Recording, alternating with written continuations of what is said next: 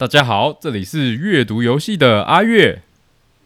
大家好，我是阅读游戏的子子。哎，你还记得吗？多年前，嗯，曾经在这个世界上流行过一种活动，就是很多哎、冰桶挑战。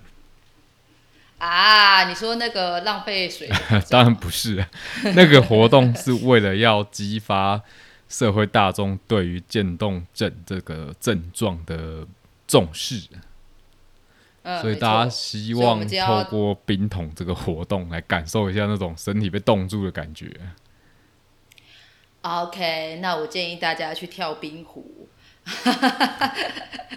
比较直接。Anyway，总之这个活动当初应该算蛮红的吧，对不对？对啊，对啊，很多有名的人就是各种网明星网红然后就透过社群、呃软体跟平台的关系，变成非常的 go viral，就是非常病毒式，大家都在学。哦，原来如此。所以，我们今天是要讲成功的行销，还是要讲剑斗人的故事？呃，你觉得？猜猜看。以以我们节目的调调，应该是讲成功的行销。No，我们今天要讲一个渐冻人的故事。我们要变励志频道了吗？不不不，大家只要听下去就会知道，这本书真是会让大家下巴掉下来。OK，这本书叫做彼得二点零。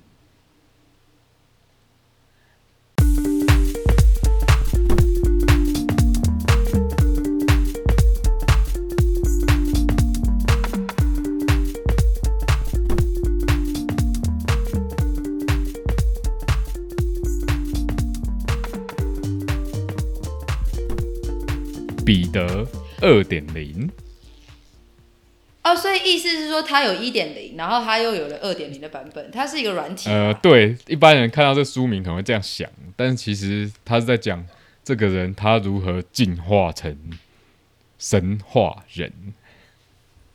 生生生生化人，你说像电影里面那一种，诶，一半人一半机器的，没。错，大家只要对 cyberpunk 啊，或者是我们的星际大战那个黑武士有一点点的认知，应该就会大概有一些概念，就是哇，他某些身体的部位被机械或其他非生物装置给取代了，钢之炼金术师呃，啊。可以这样讲。OK，对，这本书呢，就是在讲彼得如何在他发现自己有渐冻症之后，开始把自己打造成生化人。哎呦，这听起来很像科幻小说的内容哎，这个是小说吗？可惜不是，这个是一本货真价实的自传。Oh my god！你说真的有人开始把自己改造成像生化人的目标去前进？没错，这比那些在身体穿戴一些呃金属制品又来的更先进很多了。哎，不是打个耳洞。对对对，，现在没有要对那些人有歧视哦，现在是说这个人做的更极端了。对，因为我知道有些人会装装一些机械义肢。是。那那那他是有更进阶吗？还是差不多的概念？呃，这个就等一下我们跟各位好好的来聊聊了。好的。在讲这本书之前，刚好我是要去参加今年在台北举办的 Computex。那是 com computer 变成 computer，简单来说，就是台北电脑展。那主要就是展览各式各样跟电脑有关的软硬体啊，还有网络啊等通讯设备等相关的。哦对，computex。那这个在台湾来说，算是一年一度重要的盛事啊。嗯哼。然后我刚好在去之前，还有去的路上，都在看这本书了。就是我是赛博格某种程度还蛮应景的。为什么？因为去到现场就会发现一堆物联网啊、眼球追踪啊，然后动作捕捉的厂商都在现场摆摊。哇塞，物联网就是把一些机械装置里面安插一些监控的系统，让它可以上网，然后我们只要透过网络的方式就可以去监视啊，甚至控制这些机械。比方说，最近常看到的是一个开挖土机的司机，他没有在工地现场，他前面有九块荧幕，他就坐在虚拟的那个驾驶舱，开始远端操控挖土机。Oh my god！但这还不算我们今天要讨论的主轴。今天要讨论的主轴已经更进化了，它里面有非常多概念，就是如果你是对科技啊还有未来非常感兴趣的，你在里面真的会看到起鸡皮疙瘩，因为有太多就是你觉得很新鲜的技术，既然现在落实在一个渐冻人的身上啊哦天哪！等一下他自己是渐冻人，他自己要，因为我知道渐冻人大概手脚会慢慢的 paralyze，就是瘫痪，那他要怎么去发展这些东西？开始讲这个之前，就可以先跟大家讲，渐冻人他就是人啊脑袋连接运动神经的地方发生病变，啊哈，就是渐渐的大脑没办法去控制这些神经，去驱使我们的肢体做一些行为。OK，那这些东西是原生的，它并不是说啊，我多吃什么就一定会得，或者是不吃什么就不会得。对所以得渐冻人有些时候他们一些患者会蛮忧郁跟自卑的，因为他会觉得说哇，接下来他的人生没什么希望，所以渐冻人平均呃有这个症状的患者，大概两三年内就会过世。哇哦，这么对快啊！那有一个很有名的渐冻人，大家可能听说过，叫做 Stephen Hawking。Oh my god，爱的进呃万物对论，他活得很久，就是比我们想象中还要久，对不对？对这是因为他超有钱，他有几十亿美金，所以他才能够依靠那些机械的技术来辅助他的生命系统。所以你要么就要有脑啊，要么就是要健康。对我们今天这一位呢，跟 Stephen Hawking 的背景有点类似，但是他没有像 Stephen Hawking 在一些量子力学领域研究这么深，但是他对机械啊，还有一些机器人的科学啊，算是非常有研究，甚至拿到博士学位了。所以当他得到渐冻症确诊的那个时候，他就决定要把自己做一个很大的升级。当然，他跟一般的渐冻症患者很像，一开始是不不太愿意面对这样事实的，然后会非常悲伤啊，会非常难过啊，对。嗯然后大部分的病患碰到这个情况，通常会选择几个呃面对的方式，因为渐冻症它一开始是四肢瘫痪，这些东西都不会危害到我们的生命。就是我，对，譬如说我们著名的以武洋匡先生，他就是没有四肢，但是他仍然活得很自在。就是没有办法自由的活动，但是身体机能不受影响。对，但是渐冻症的患者会，他的病情会更严重，因为他连控制自己消化、呼吸的器官都会不是的肌肉都会慢慢的萎缩。呃，对啊，所以最后到他的躯干都萎缩之后，它就没有办法。也不是躯干，就是比方说我们呼吸肺部那个呼吸的动作是有肌肉在牵引的。那如果这些肌肉都萎缩了，就意味着你的肺部没办法有效的去运作，即便你嗯的肺功能是好的哦。对啊，这我明白。对，所以渐冻症的患者大部分他的结局不是饿死就是窒息死亡，因为他没办法吞咽，就是想要吃食物补充营养也没办法啊。对，嗯那有一些患者后来就会得到一个比较严重的症状，就是忧郁症。啊，对啊，可以想象啊，你整天都困在那个身体里面，然后慢慢身体越来越差，越来越不能动，这是一种久病厌世对，身体变成我们的牢笼，没错。但你的意识很清楚。然后这些患者后来渐渐的都会走上，就是干脆啊，就把自就把自己解脱吧。饿死啊，或者是把自己弄到窒息而死的案例也是蛮常见的。嗯哼所以而且他们对他来说，其实最绝望的就是说，他们到后来没有办法选择自己离开的方式，因为他没有能是，力。所以这些人都 得到渐冻症算蛮可可怜的，所以大家才会觉得，甚至当时的医学界看到渐冻症，基本上都是把它判为比癌症还严重的一种症状，基本上是绝症对啊，啊哈，就是比方说，他就会跟家属说啊，你生前还有什么愿望没完成，赶紧帮他完成啊之类的。等等，所以我们的作者他还他还活着，而且他把那些生前愿望都提早先完成了。好励志，我们要走励志路线啊！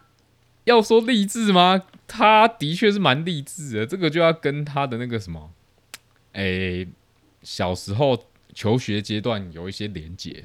他十六岁的时候，就他们家算是诶、英国的上流社会的人士，所以他进的学校呢，算是比较传统的学校。可是我们嗯这位彼得，他本身是一位同志，他十六岁的时候就因为开了一个同志的玩笑，被他们的校长狠狠的修理一顿，甚至他被修理的那一天原本要接任击剑队的队长，也因为这样的事件，哦他就被取消这样的资格，因为在英国类似的学校，当时因为同志结婚的风气还没兴起，所以都会把它当成耻辱来看待，所以他禁绝了学生在学校有这样的行为跟发言。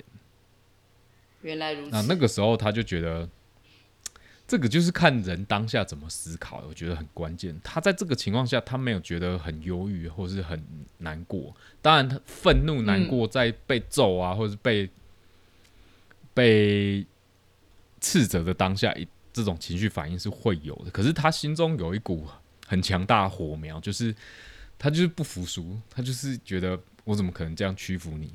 我就是超叛逆嗯那种感觉。就就不会随便被人家欺压下去的。那这样的精神，其实你可以看到他在对抗渐冻症的过程中，会给他一个很大的精神能量啊。他就是秉持这样的态度在对抗渐冻症的，因为他觉得说，其实认真想，你嗯只要能够解决营养摄取跟呼吸的问题，那我是不是就可以活下来了？好像是呢。对他当时就决定说，既然这样，现在有一些手术是可以进行，而且已经到二十一世纪了，我们居然面对这个疾病，居然还是束手无策，束手无策啊！丢脸。OK，所以所以他做了一些手术，针对自己的呼吸跟心跳。他就安排了两大手术啊，第一个手术叫三道术式，这是他讲的，就是他希望三道术士，他可以直接把营养灌到他的消化系统里面。哇，插插胃管的概念，吗？同时呢，这个消化系统也要能够排泄，所以它有导粪管跟导尿管，所以它有三个窗口可以去处理营养的问题。所以它就是肌肉既然帮不了我，我就用外部对对对，就是外包给给完成。给机械来完成的。Jesus Christ！哇哦！再来就是呼吸器啊，呼吸器来维持它的生命哦，就是气切，就是因为它喉咙后来没办法用，所以他把 OK，原本是要做气切手术，但他后来因为碰到一些障碍，他连喉咙都要切掉，所以他的声音也没了。不过好在在那之前，他就很快的跟 AI 的那个声音学家合作，就是把他的声音录成一个资料库。OK，就像霍金那种说放，但是霍金他是比较机械音，那我们的彼得呢，他是希望说他想要更多，就是他的语言可以传达情感、情绪，然后还可以讲笑话啊、揶揄你啊、吐槽你，就是 他想要用正常的方式跟你对话，他不希望因为这样子的关系，他就变得很像机器人。因为著名的恐怖谷理论就是在讲这件事情的。什么是恐怖谷理论呢？就是人类啊，在看到一个跟自己形体很像的东西，像到一定的程度，他如果有一些行为很反人类的时候，我们会觉得非常恐怖啊。这个我相信比如说像汤马士小火车，但我还有电影版的对猫，就是各种恐怖片，其实最后卖弄的都是这个啊，就是那些，比方说像什么那个什么安娜贝尔，她本身就是个娃娃，可是它的行为是出乎我们意料，我们基本上没办法解读它为什么会突然间出现或又不见了。因为我们在这个过程中会把形象跟我们相似的，诶群体，把它下意识的用人性的理解去判断它啊，结果它出现跟人类行为反常的行为的时候，我们人类就觉得哇不可理喻，好恐怖啊！所以他不希望他自己能会给人家有一种恐怖对，因为也也。拜科技进步所赐，那种 AI 语言资料库啊，在现在是可以形成的，所以它的界面就被修改成怎么样，你知道吗？它不再是光靠眼球去输入单字，它是可以解读。彼得的想法，然后提供一个选单，就说：“哎，你现在要选哪一句去回怼对方啊？都都都会自动发生的，不需要说，哎，我要一个一个字说。比方说要骂脏话，F U C K，F U C K Y，等你输入完，对方已经没有情绪延伸了。” Oh my god！这个呛人就是少一拍这样。他会希望可以做到这点，所以他很早就开始建构他的语音资料库，也不会像 Siri 那样，就是好像很机械。然后虽然语调都已经蛮直接，但是他还要更直接，甚至他录了一些脏话特辑，就是根据他生气的程度，可以讲出什么样 内容出来。哇！所以他还克服了，就是声音他没有办法发出来，但是他也不想要发出机械对，所以大家不要想成哇，他是不是另外一个 Stephen Hawking 呢？其实如果 Stephen Hawking 跟他活在同一个年代，他也 Stephen Hawking 应该也会很希望可以这样做。对啊，就不要这么的让自己感觉那么的机械。那其实这会让我们想到一个。非常当代的一件事，就是我们其实现在在谈论元宇宙，对不对？我们在谈的是虚拟化身 （Avatar），对不对？哦，对啊，就是你在另外在元宇宙有你的形象、你的化身，像那个那部影片叫啥来着？阿凡达。阿凡达，对。那其实你在看这本书，就会发现，天哪，这件事情正在发生。如果你真的要找这一件事情发生的当下，我建议你直接跳到一百四十五页，他在讲，他在发想他未来要怎么进化成彼得二点零，你就发现天哪，我们元宇宙在讲这些东西，彼得早就在想了。哦，你的意思说他想要创造一个他的数位分身，就是他希望未来他不用再被。自己的躯干给绑住了，虽然他在实体上也尽量的做到，比方说，诶，他的轮椅叫做查理这套系统 是可以帮助他站起来，也可以直接让他躺平，可以做一些翻身或是及时的处理。比方说，他有一次，诶，在开会的过程当中，因为他的尿管有点堵塞，需要换管，那拜查理所赐，他的一生最爱的伴侣叫做 Francis。就直接带他进厕所，然后轮椅直接躺平，他就可以帮他做导尿管的更换动作。OK，就不需要抱来抱去这样子。然后他同时也绘制了一个自己的三 D 头像，投影在。我记得是阿素石还是联想阿素石的荧幕上，当做他的头像，就是因为他的他的脸已经没办法做表情，他希望他在讲话的时候，他的一些脸部肌肉，这个顺便就讲，他连脸部肌肉的捕捉都有去特别找特效公司，在伦敦的特效公司帮他把脸部表情都抓下来。Oh my god！所以他就是可以像正常人一样表达，用透过一些微小的表情去表达他自己。没错，当他在骂你脏话的时候，你一定可以感受到他是认真的。对，就不会像 Siri 讲的 “fuck you”。对，他已经做到这件事。那他当时用的概念叫做 “multi reality”，多重现实，就是他在现实生活中可以做到。大部分人类可以做到是，同时他的意识还有他的讲的东西，可以在网络上也可以继续传达。比方说，他就在患病之后就很常在开线上会议。那他常常在书里面就讲啊，我现在正在远距参加什么什么活动。那这其实就跟我们这一次在 Computex 看到很多趋势是很像的。比方说，NVIDIA 最近最有名的数位双生 Digital Twins，嗯。当然 Digital Twins 跟这个诶、我们的彼得概念有点差别啊，因为 Digital Twins 是希望把现实现实的硬体设备直接三 D 化，而且不只是把它做成图像三 D，、同时是把一些可以模拟的物理效果全部在里面。换句话说，当开发团队要去测试这一个呃原型好了，它会不会因为重力导致它出现一些故障的状况？它不需要去打样出一个真实的版本，它只要用数位软体就可以把这个情况模拟出来。哦，有我听过这种对科技，那这个就是数位双生。你如果去 Computer 走一趟，你就会发现，天哪，其实 很多东西彼得已经在用了，就是我们还在看展览的时候，人家已经用在自己身上了。后就觉得天哪，我怎么感觉好像有点想要进化成二点零，但是又有一种复杂的情绪，就是我真的想要过这样的生活吗？就是你会有一个实际存在 Avatar，就像布鲁斯威利有一部片，他也是用 Avatar 在帮他们生活。没错，这件事蛮有趣的。其实刚好跟去年有一部影集，也就是 Disney Plus 上面的影集，如果你最近有看那个《疯狂多重宇宙》，也就是我们的 Doctor Strange 二，哦，我以为你要跟我讲妈的哦多重宇宙。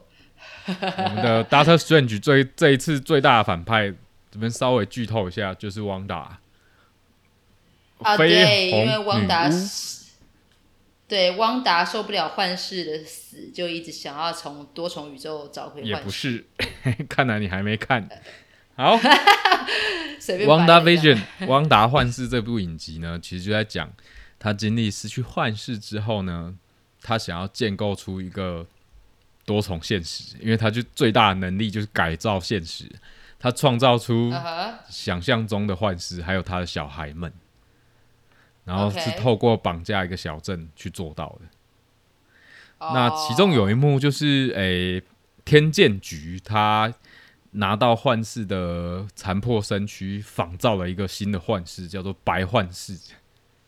OK，然后这个白幻视呢，刚好进到这个叫做 Westview 西井镇里面。西井镇就是幻这个绯红女巫绑架的小镇，然后去跟幻视做对打。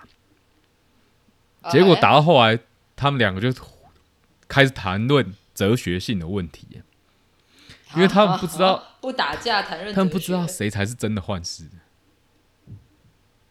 哦，因为大家不知道还记不记得，幻视是当初 Jarvis 在奥创纪元的时候，钢铁人决定把他的智慧管家 Jarvis 透过诶、我们的那个宝石那叫什么、啊？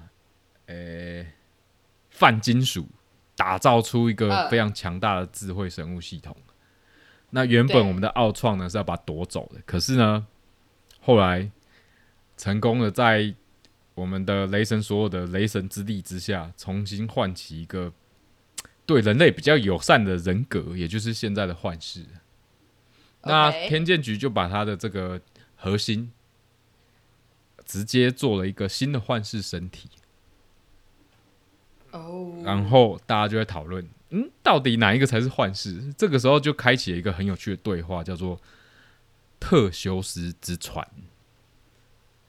哈，这是啥？这是希腊的哲学里面一个很有趣的辩论，就是假设今天有一艘船叫特修斯，哎、不是啊，特修斯的船啊，这艘船呢，哦，它一开始打造出来呢，所有的木板都是新的，可是嗯。因为年纪还有时间的关系，所以船可能要经历很多的维修，比方说什么木板要换一下啊，或是船桨要换一下啊。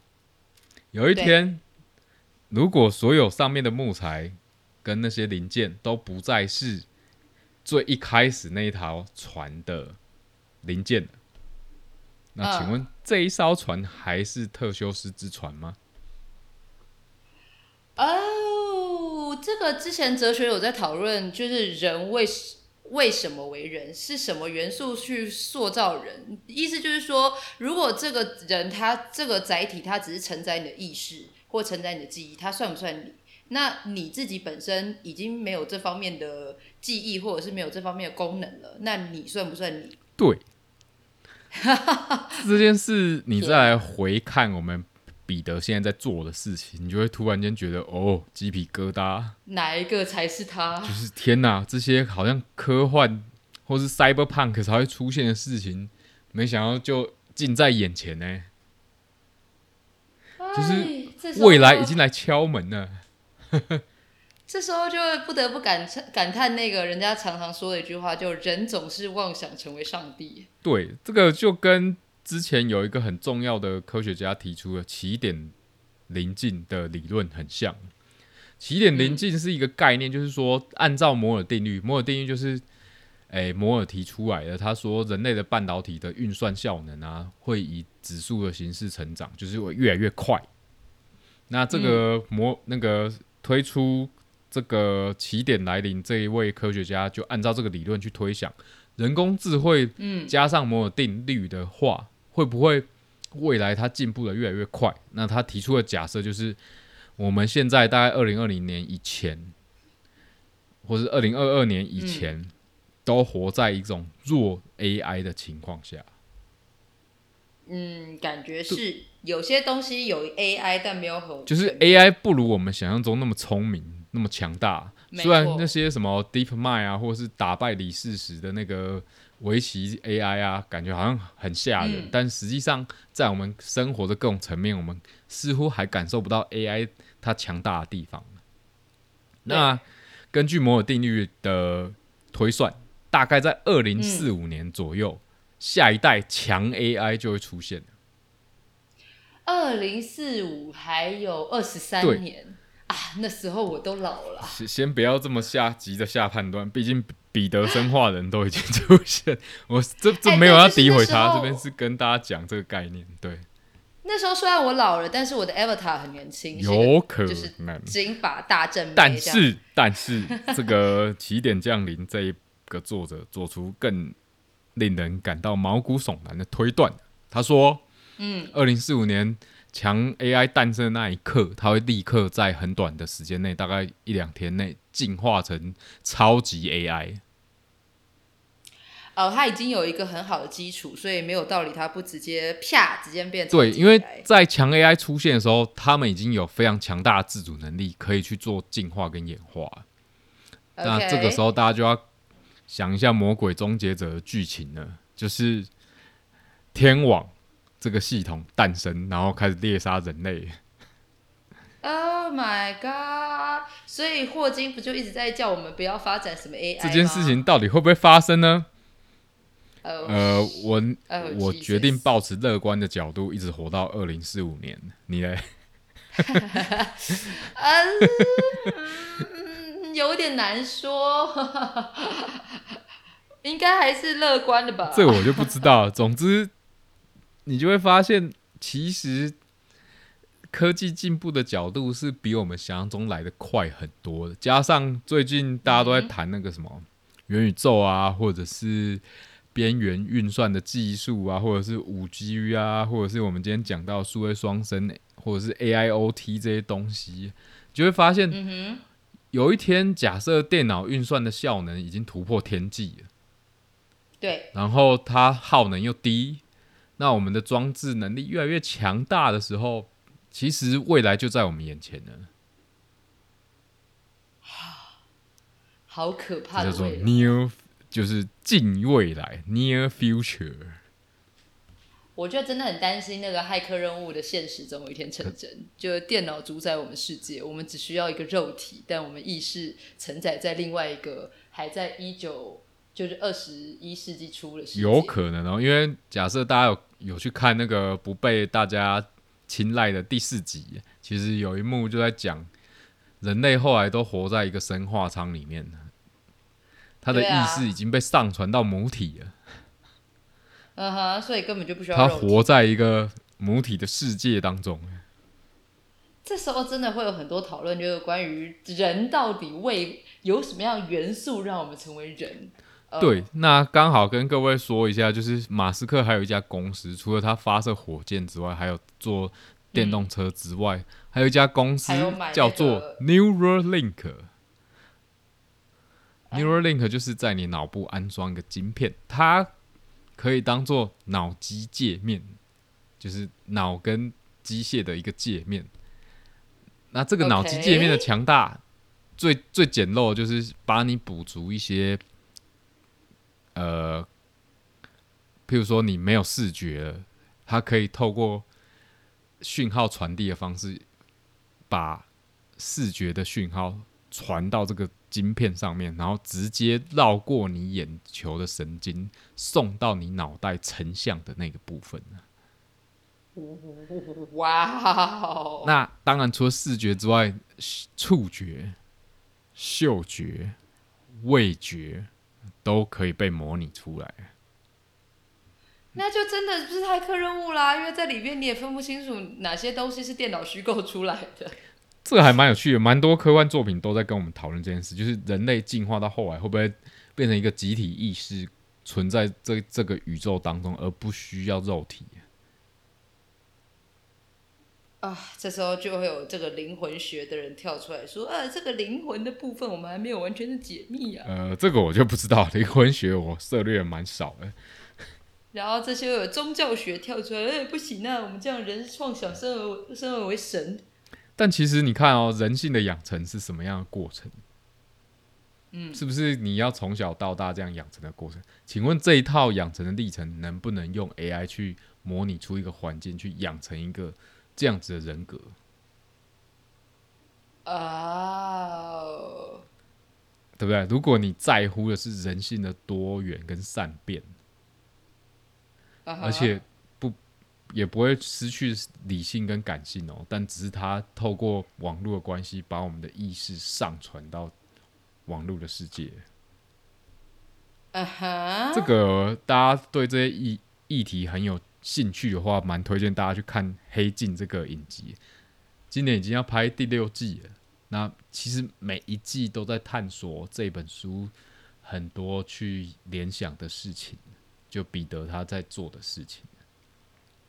哇，所以彼得已经正在往这条路上不断的迈进。对，因为他从小就是一个奇幻小说跟科幻迷，甚至他自己就写了一本书叫《机器人革命》，在一九八四年四月八号的时候出版。那这本书的内容基本上就在讲人类意识的人类文明进化到后来会用什么样的形式出现。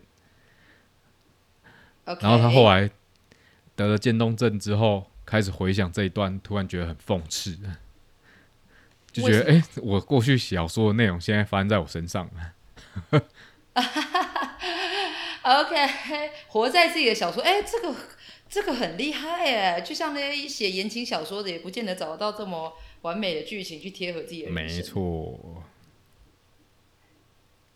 那他其实在这本书提到了一些蛮多他的成长历程跟背景，包括我们刚刚讲他出柜，还有他跟他爸妈出柜，还有他爸妈后来态度转变的样貌。啊那他，怎么碰到他最爱的伴侣叫 Francis，两个人结婚了四十几年，到现在六十几岁了。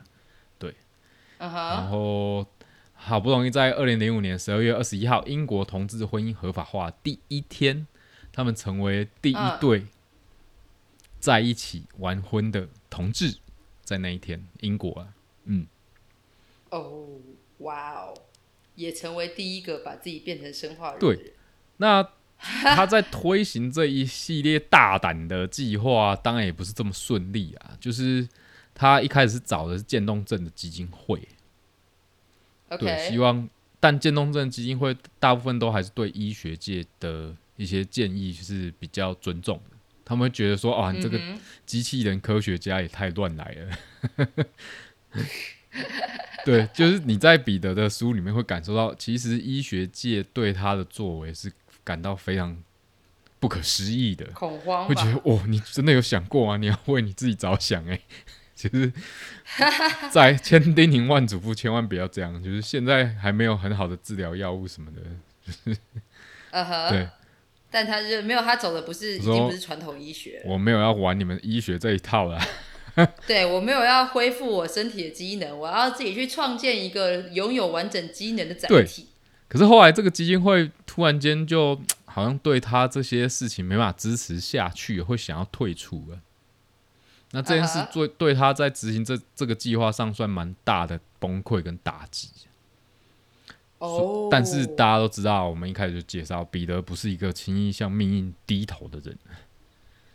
所以他前他经过一个晚上的崩溃，跟 Francis 吵架之后，突然间睡觉睡到一半，想到不对，我干脆自己弄一个协会就好了，啊，我自己以自己的名义成一个基金会，跟所有的企业拉赞助，然后把各个技术啊，还有研究成果一起整合在这里。所以他很快的召集到八位董事来成来参加这个基金会了。那这八位呢，分别是一个前渐动协会的董事，一个是 BBC 制作部门的主管，主要是负责拍摄还有媒体相关事宜的。还有一个赛博勒公司声音合成公司的马修，哦。还有他在松林制片厂碰到了那个帮他建脸部膜的阿曼达，都是相关产业的对，人，还有欸 Ether 是设计创新顾问公司的管理者，再来是 Jerry，Jerry 他算是在 AI 领域呃有非常大成就的一个公司，所以他也加入了这个系统。OK，对然后等到他基金会成立之后，还有易思科技跟 Intel 的人都来到现场。那其中这个 Intel 人就非常厉害，他叫拉玛，他跟 Stephen Hawking 一起工作了七年。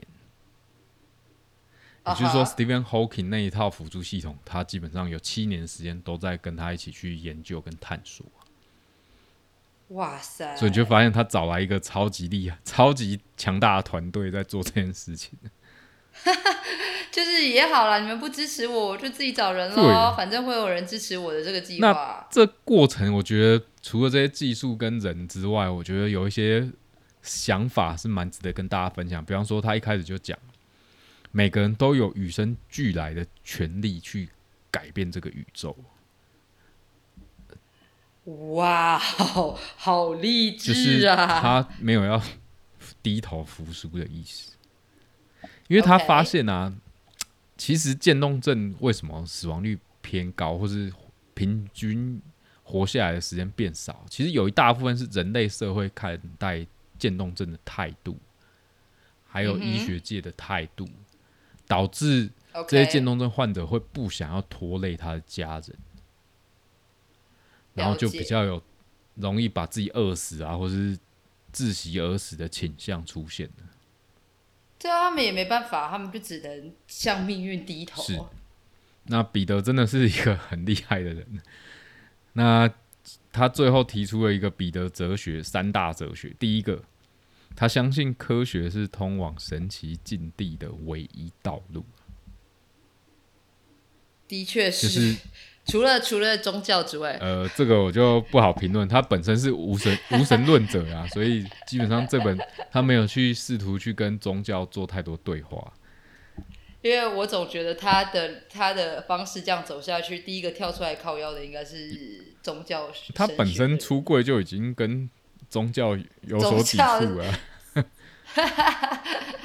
好，第二个，他说人是因为打破既定的规则而伟大。对第三个，爱终将战胜一切，因为他跟他的 Francis 真的是非常相爱的。，OK，打从二十几岁、二十出头岁见到 Francis，他们两个就决定要相爱一辈子对，哇塞，就是蛮伟大的一个爱情。那嗯在他切掉他喉咙最后一句话，他在法法兰西斯耳边说的一句话叫做“我爱你，Francis”。好浪漫哦！这个是还蛮有趣的，就是大家都会觉得这种类似像科学怪人的人，他本身应该对理性不对感性的事情不太擅长，但其实你从他很热爱亚瑟王传奇呀，或是自己会写一些科幻小说，你就会发现他是一个非常情感丰沛的人。而不是像我们刻板印象中那些科学家，好像非常的直男啊、呆或是 木讷的感觉。他心中还是有爱的啦。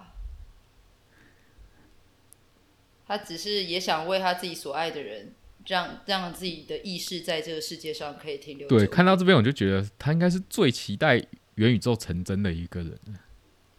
这样他就可以解放自己的躯。就是躯干。果不其然，他在结束的时候就讲了，他写他在二零哎，他写完这本书二零二一年，那他写完的时候在结尾埋了一一段，叫做二十一年后。二十一年后，他就有点像写未来科幻小说。他发现他以意识的形态在。网络世界跟他 Francis 长相厮守啊，然后是活在一个亚瑟王传奇的故事里面。那个地方，他把它称之为彼得三点零。哇，哇哇哇哇，酷哎！就是你会看到科幻小说具体而为的在彼得身上一步一步揭露给你看，然后。当你感到很讶异的时候，你会时常提醒自己：不对，不对，这个是真人真事改编，而且他还活着，他并没有死去。OK，哇，想到这样的未来，就觉得哦哦哦，鸡毛就是给猫皮都起来啊！对，就是 我觉得这跟一般的这种励志小说或者是个人传记，就是不给。给我的情绪差很多啊，就不会觉得很感动，或者是当然感动还是会有，但是你会觉得非常的要怎么讲？呃，我觉得是这样，震惊、敬佩。就是一般这种遭遇不幸的人，他会努力的让自己的生活可以跟正常人同步，但是他的故事是，他不但让自己跟正常人同步，还带领了整个整个世代去往他的方向同步。对。就是两回事。他把自己当做实验的白老鼠，就是他希望自己身上为这个世界能够带来更多正面的价值跟贡献。就是说，他在自己身上做实验，然后看看能不能活下去。然后，而且他一开始就在做这些事情的时候，就希望有人拍纪录片把它记录下来，希望分享给后世。所以你在网络上或是他们的官网上都可以看到他过去那些影像记录。OK，那真的是一个蛮伟大的一个创举，就是当所有的渐冻症患者面临自己呃确诊的事实的时候，可能大家都很负面的在看待这件事，但 我们的彼得不只是正面，而且是直接突破大家的脑洞，直接往一个更 新的领域迈进，然后你再去对照我们现在人苦苦就。现在趋势在追求的，或是未来科技发展方向，你就觉得，哇，这真的是太让人感到震惊，跟太酷了。没错。好的，我们今天没有，我们今天说书的方式跟以前不太一样，原因是因为，嗯，这个故事啊，他的故事我蛮推荐大家自己去看，因为我们讲的太细啊。就有点就剧透，对剧透或暴雷的感觉，这样就会剥夺大家自己去了解它的一个过程。但，嗯，我必须说，这本书居然没有受到整个市场高度的重视，尤其是在台湾，我觉得有点可惜。就觉得这么震惊 的事情，怎么大家好像一无所知？啊 哈，对。